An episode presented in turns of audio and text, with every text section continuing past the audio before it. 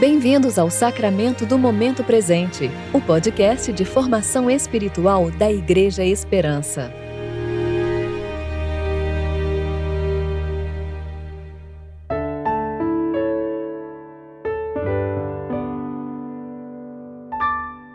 Hoje é quarta-feira, 30 de junho de 2021, tempo de reflexão do quinto domingo após o Pentecostes.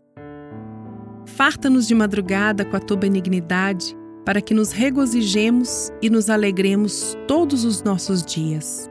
Salmo 90, 14. Eu sou Júlia Ribas e vou ler com vocês a reflexão de Emerson Amaral referente a 1 Crônicas, capítulo 10, versículos 1 a 14.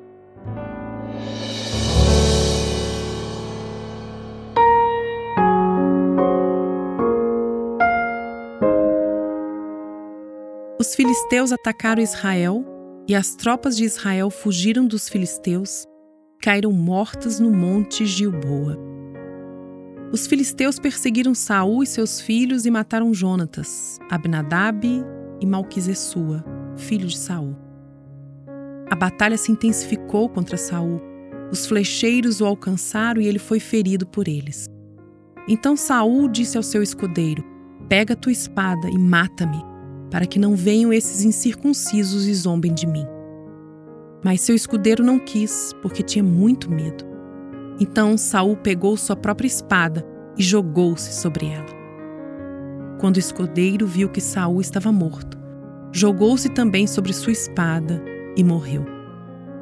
Assim morreram Saul e seus três filhos, toda sua família morreu junta. Quando todas as tropas de Israel que estavam no vale viram que Israel havia fugido e que Saul e seus filhos estavam mortos, abandonaram suas cidades e fugiram.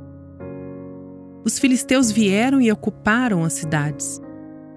Quando os filisteus vieram saquear os mortos no outro dia, encontraram Saul e seus filhos estirados no monte Gilboa.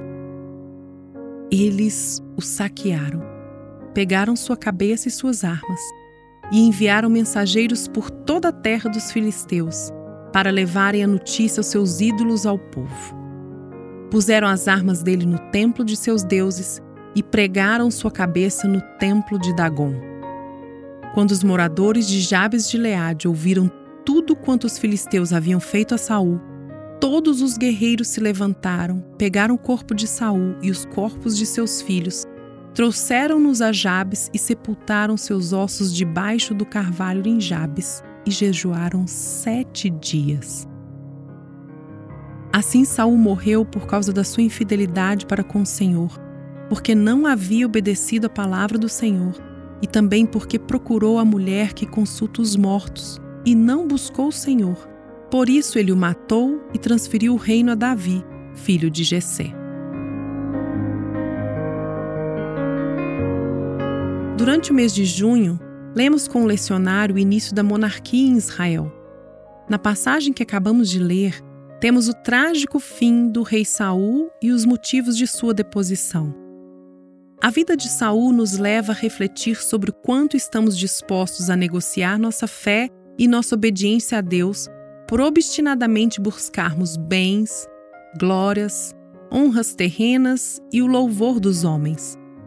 Ou ainda, o quanto nos colocamos no lugar de Deus e escolhemos nosso próprio modo de servi-lo, em vez de nos submetermos de modo humilde e reverente às prescrições e à vontade de Deus. O clímax do pecado de Saul nos é descrito em 1 Samuel 15, e sua rejeição ao Senhor é chamada de rebelião, que é como a feitiçaria e a obstinação, que é como a idolatria. Talvez eu e você nos vejamos imunes a esses pecados, já que nunca realizamos nenhum feitiço ou nos ajoelhamos diante de uma imagem. A feitiçaria e a idolatria na vida de Saul foram muito além disso. E se não for a graça de Deus a nos livrar, nós também ultrapassaremos esses limites. A feitiçaria no tempo do Antigo Testamento e em algumas religiões contemporâneas corresponde a utilizar recursos, sejam eles alimentos ou palavras mágicas, para manipular a divindade de maneira que ela trabalhe para realizar a vontade do feiticeiro.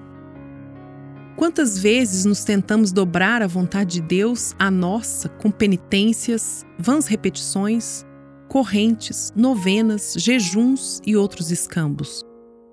Vamos dar o nome correto a isso: falsa devoção, feitiçaria ou rebeldia. Se nossa intenção é a de determinar o que Deus deve fazer porque nós queremos, estamos caindo no mesmo pecado de Saul.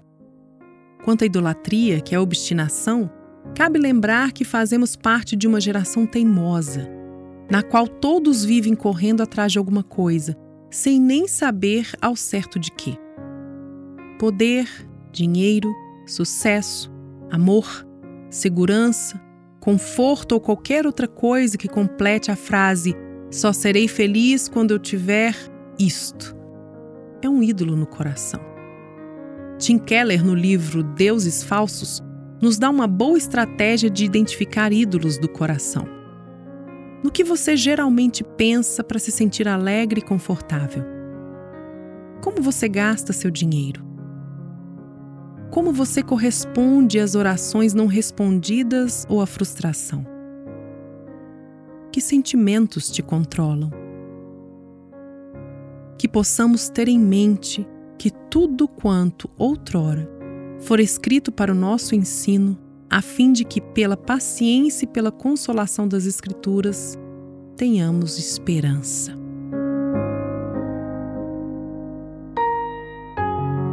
Oremos. Santo Deus, somos gratos pela tua palavra que alimenta nossa vida em paciência, consolação e esperança. Livra-nos, Senhor, de seguirmos os maus caminhos, daqueles que foram repreendidos e punidos em tua palavra, por andar em rebeldia e obstinação seguindo a vontade do próprio coração.